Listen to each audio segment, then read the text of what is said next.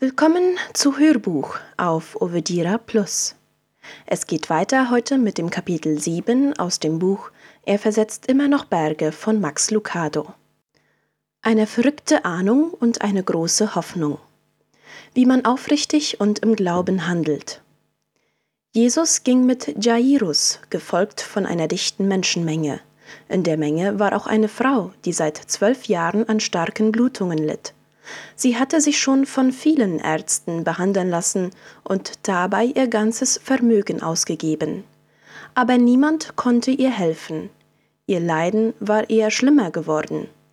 Dann hatte sie davon gehört, dass Jesus Kranke heilt. Deshalb drängte sie sich durch die Menge an Jesus heran und berührte von hinten seinen Mantel. Dabei dachte sie, wenn ich wenigstens seine Kleider berühren kann, werde ich bestimmt gesund. Und tatsächlich, sie merkte sofort, dass sie von ihrem Leiden befreit war. Die Blutung hörte auf. Aber auch Jesus spürte, dass heilende Kraft von ihm ausgegangen war. Deshalb drehte er sich um und fragte, Wer hat mich angefasst? Seine Jünger antworteten, Die Leute bedrängen dich von allen Seiten, und da fragst du, wer dich angefasst hat? Aber Jesus sah die Frau an, die ihn berührt hatte. Die war erschrocken und zitterte am ganzen Leib, denn sie wusste ja, was an ihr geschehen war. Sie fiel vor ihm nieder und sagte ihm alles. Jesus sprach zu ihr, Meine Tochter, weil du so fest an mich geglaubt hast, bist du gesund geworden. Gehe in Frieden, du bist geheilt. Markus 5, Vers 24 bis 34. Ein elektrischer Wecker ist nicht gerade das, was sich ein achtjähriger Junge zu Weihnachten wünscht.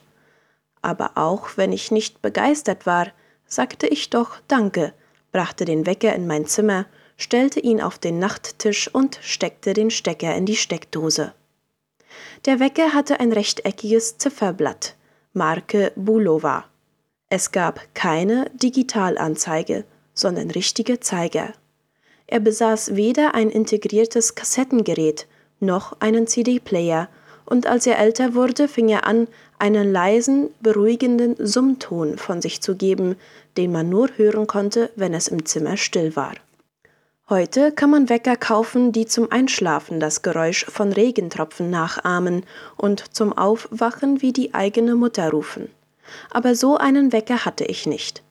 Der Weckton meines Weckers konnte die Hunde zum Heulen bringen. Es gab keinen Wiederholungsknopf für das Klingelsignal, so dass man noch ein paar Minuten weiterschlafen konnte. Meinen Wecker musste man packen und durchs Zimmer schleudern. Es war ein steinzeitliches Modell. Heute, in der Zeit der Digitaluhren und Musikwecker, würde man auf dem Flohmarkt nicht einmal 50 Cent dafür bekommen. Trotzdem fing ich mit der Zeit an, ihn zu mögen. Man entwickelt normalerweise keine Gefühle für einen elektrischen Wecker, aber bei diesem Wecker war es anders. Nicht, weil er so genau ging, im Gegenteil, er ging immer etwas nach. Auch nicht wegen des Summtons, der mich nicht störte. Ich mochte den Wecker wegen des Lichts. Nachts leuchtete mein Wecker nämlich. Tagsüber nahm er das Tageslicht in sich auf und speicherte es. Die Zeiger tickten fröhlich in ihrem vorgegebenen Rhythmus, und wenn die Nacht hereinbrach, war der Wecker bereit. Wenn ich das Licht zum Schlafen ausschaltete, dann schaltete der kleine Wecker sein Licht an und leuchtete. Nicht hell, aber wenn die Welt dunkel ist, dann kommt uns schon ein kleines Licht sehr hell vor. So ähnlich war es mit dem Licht, das die Frau sah, als sie Jesus begegnete. Wir wissen nicht, wie sie hieß, aber wir wissen, wie ihr Leben aussah. Ihre Welt war schwarz wie die Nacht, eine im Dunkeln herumtasten und auf Hilfe hoffen Finsternis. Lesen Sie die beiden folgenden Verse, dann werden Sie verstehen, was ich meine. Jesus ging mit Jairus, gefolgt von einer dichten Menschenmenge.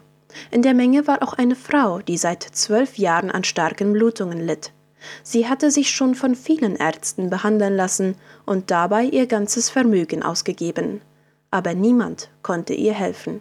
Ihr Leiden war eher schlimmer geworden. Markus 5, Vers 24 bis 26. Sie war ein geknicktes Rohr. Sie litt seit zwölf Jahren an starken Blutungen, sie hatte sich schon von vielen behandeln lassen, dabei ihr ganzes Vermögen ausgegeben, und es war eher schlimmer geworden. Ein chronisches Unterleibsleiden, ein ständiger Blutfluss. Ein solcher Zustand würde für jede Frau in jedem Teil der Welt sehr belastend sein. Aber für eine Jüdin konnte es nichts Schlimmeres geben. Kein Bereich ihres Lebens blieb davon unberührt. Ihr Sexualleben, sie durfte ihren Mann nicht berühren. Ihr Leben als Mutter, sie konnte keine Kinder bekommen. Ihr häusliches Leben, alles, was sie berührte, wurde als unrein betrachtet. Kein Geschirr abwaschen, keine Böden wischen. Ihr geistliches Leben, sie durfte den Tempel nicht betreten. Sie war körperlich am Ende und sozial geächtet.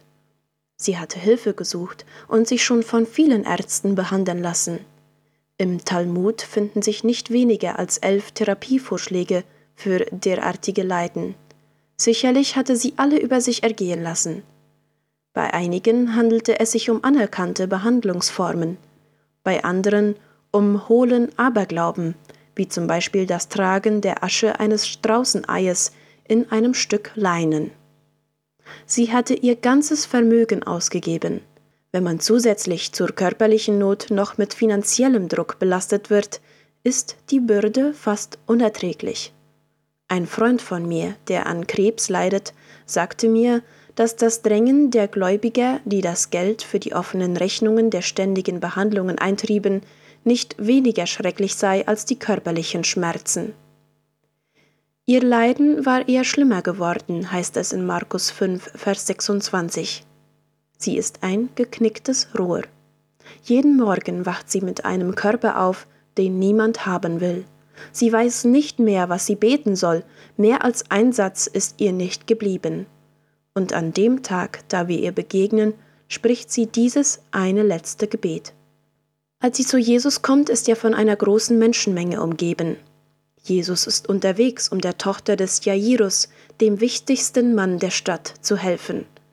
Wie hoch sind die Chancen, dass er den dringenden Auftrag für diesen angesehenen Mann unterbrechen wird um jemanden wie ihr zu helfen? Sehr gering. Doch wie hoch sind die Chancen, dass sie am Leben bleiben wird, wenn sie diese Gelegenheit vorübergehen lässt? Noch geringer.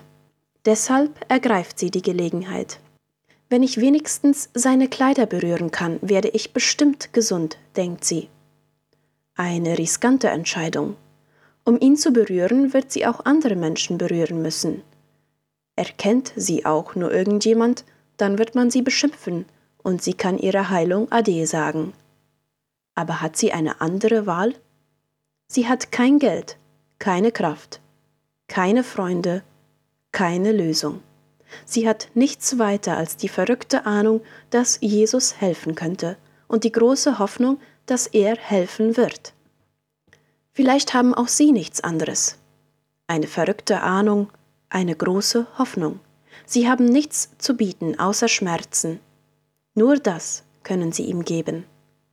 Vielleicht sind sie gerade dadurch abgehalten worden, zu Gott zu kommen. Ja, ich weiß, sie haben ein paar zaghafte Schritte in seine Richtung gewagt. Aber dann haben sie die anderen Menschen gesehen. Sie sahen so rein, so sauber, so ordentlich aus, so stark im Glauben.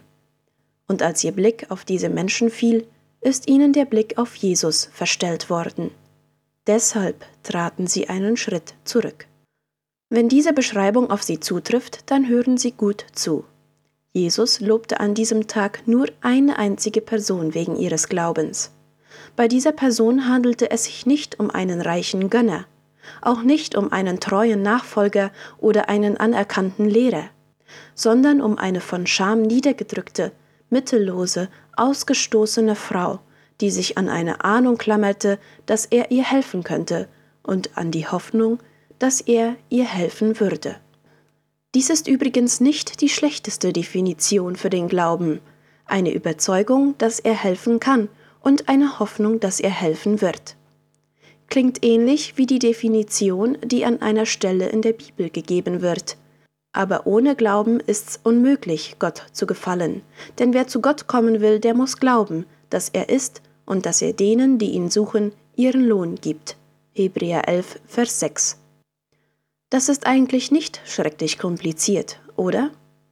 Der Glaube ist die Überzeugung, dass Gott da ist und dass Gott gut ist. Glaube ist weder eine mystische Erfahrung, noch eine mitternächtliche Vision, noch eine Stimme im Wald. Es ist die Entscheidung zu glauben, dass der, der alles geschaffen hat, die Welt nicht sich selbst überlässt und dass er auch heute noch Licht in der Dunkelheit aufleuchten lässt und auf Handlungen des Glaubens antwortet. Es gab natürlich keine Garantie. Die Frau hoffte, dass Jesus etwas tun würde. Sie sehnte sich danach. Aber sie war sich dessen nicht hundertprozentig sicher. Sie wusste nur, dass er da war und dass er gute Absichten hatte. Das ist Glaube. Glaube ist nicht die Überzeugung, dass Gott tun wird, was wir uns wünschen. Glaube ist die Überzeugung, dass Gott das tun wird, was richtig ist. Selig sind, die extrem arm sind, die nichts zu geben haben, die in der Klemme sitzen, die verzweifelt und krank sind, sagte Jesus, denn ihnen gehört das Himmelreich. Nach Matthäus 5, Vers 3 bis 12. Gottes Rechnung steht auf dem Kopf. Oder sie ist richtig herum und unsere steht auf dem Kopf. Gott sagt, dass die Errettung umso wahrscheinlicher ist, je hoffnungsloser die Situation aussieht. Je größer die Sorgen, desto ernsthafter ist unser Gebet. Je dunkler der Raum, desto dringender brauchen wir Licht. Womit wir wieder bei meinem Wecker werden. Solange es hell war, wusste ich die Fähigkeit meines kleinen Boulevardweckers, im Dunkeln zu leuchten, nicht zu schätzen. Doch je länger die Schatten wurden, desto größer wurde meine Dankbarkeit. Eine gesunde Frau hätte nie zu schätzen gewusst, wie kostbar es ist, nur den Saum seines Gewandes berühren zu dürfen. Aber diese Frau war krank, und als ihre Not mit seiner Hingabe in Berührung kam, passierte ein Wunder. Ihr Anteil an der Heilung war sehr gering. Sie tat nichts weiter, als ihren Arm zwischen den Menschen hindurchzustrecken. Wenn ich ihn nur berühren kann, dachte sie. Wichtig ist nicht, in welcher Weise sich unser Bemühen ausdrückt. Wichtig ist allein die Bemühung. Tatsache ist, dass die Frau etwas unternahm. Sie weigerte sich, sich noch einen weiteren Tag mit ihrer Krankheit abzufinden und beschloss, einen Schritt zu unternehmen. Die Heilung beginnt in dem Moment, wo wir etwas unternehmen. Heilung beginnt, wenn wir uns ausstrecken. Heilung beginnt, wenn wir einen Schritt tun. Gottes Hilfe ist nahe und wird uns immer angeboten, aber sie wird nur denen gegeben, die sie suchen. Apathie führt zu nichts. Das große Wunder in dieser Geschichte ist die Heilung der Frau. Aber die Wahrheit ist auch, dass die Heilung damit begann, dass sie Jesus anrührte. Durch diese kleine, mutige Geste erlebte sie die Kraft Jesu. Verglichen mit dem Anteil Gottes ist unser Anteil winzig klein, aber er ist notwendig. Wir brauchen nicht viel zu tun, aber wir müssen etwas tun. Einen Brief schreiben, um Vergebung bitten, einen Seelsorger anrufen, bekennen, unsere Mutter anrufen, einen Arzt aufsuchen, uns taufen lassen, einen Hungrigen speisen, beten, lehren, gehen. Tun Sie irgendetwas, das Ihrem Glauben Ausdruck verleiht. Denn Glaube ohne Bemühen ist überhaupt kein Glaube. Gott wird antworten. Eine ernsthafte Tat des Glaubens hat er noch nie abgewiesen. Noch nie. Gott belohnt radikalen Glauben. Glauben, der ein Risiko eingeht. Wenn eine Arche gebaut wird, werden Menschenleben gerettet. Wenn Soldaten marschieren, stürzen Mauern wie die in Jericho ein. Wenn Stäbe erhoben werden, teilt sich noch immer Wasser. Wenn ein Mittagsmahl geteilt wird, werden Tausende satt. Wenn ein Gewand berührt wird, ob nun durch die Hand einer blutflüssigen Frau in Galiläa oder durch das Gebet eines Bettlers in Bangladesch, dann bleibt Jesus stehen. Markus weiß davon zu berichten. Als diese Frau Jesus berührte, geschahen zwei Dinge, die nirgendwo sonst in der Bibel geschahen. Markus erzählt von beiden. Erstens, Jesus heilt, bevor er selbst es weiß. Die Kraft ging automatisch und unmittelbar von ihm aus. Es ist, als hätte der himmlische Vater das System kurzgeschlossen und als wäre die Göttlichkeit Jesu dem Menschsein von Jesus einen Schritt voraus gewesen. Ihre Not rief seine Hilfe herbei. Kein Neonlicht, kein lautes Rufen, kein Rummel, keine Fanfare, kein Beifall, keine Sensation, einfach nur Hilfe. Wie mein dunkles Zimmer das Licht des Weckers zum Leuchten brachte, so bringt unsere dunkle Welt Gottes Licht zum Leuchten. Zweitens, Jesus nannte sie Tochter. Meine Tochter, weil du so fest an mich geglaubt hast, bist du gesund geworden. Markus 5, Vers 34. Es ist das einzige Mal, dass Jesus irgendwo irgendjemanden als Tochter bezeichnete. Stellen Sie sich vor, wie sich die Frau bei diesen Worten fühlte. Wie lange war es her, dass irgendjemand sie liebevoll mit einem Kosenamen angeredet hatte.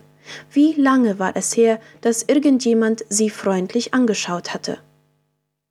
Leo Tolstoi, der große russische Schriftsteller, erzählt, wie er einmal die Straße entlang ging und an einem Bettler vorbeikam. Tolstoi griff in die Tasche, um dem Bettler Geld zu geben, aber die Tasche war leer. Tolstoi wandte sich dem Mann zu und sagte es tut mir leid, mein Bruder, aber ich kann dir nichts geben. Das Gesicht des Bettlers hellte sich auf, als er erwiderte Du hast mir mehr gegeben als das, worum ich dich gebeten habe. Du hast mich Bruder genannt. Wer geliebt wird, für den ist ein Liebeswort nur ein Krümel. Aber für den, der nach Liebe hungert, kann ein liebevolles Wort wie ein Festmahl sein. Jesus setzte dieser Frau ein Festmahl vor. Man erzählt, sie habe nie vergessen, was Jesus an ihr tat. Und die Legende berichtet, dass sie bei Jesus blieb und ihm folgte, als er das Kreuz nach Golgatha trug. Manche halten sie für Veronika, die Frau, die ihn auf seinem Weg zum Kreuz begleitete. Und als ihm Schweiß und Blut in den Augen brannte, wischte sie ihm die Stirn ab. In einer Stunde der größten Not erlebte sie seine Berührung und in einer Stunde der Schmerzen erlebte er ihre Berührung. Wir wissen nicht, ob die Legende wahr ist, aber wir wissen, dass sie wahr sein könnte.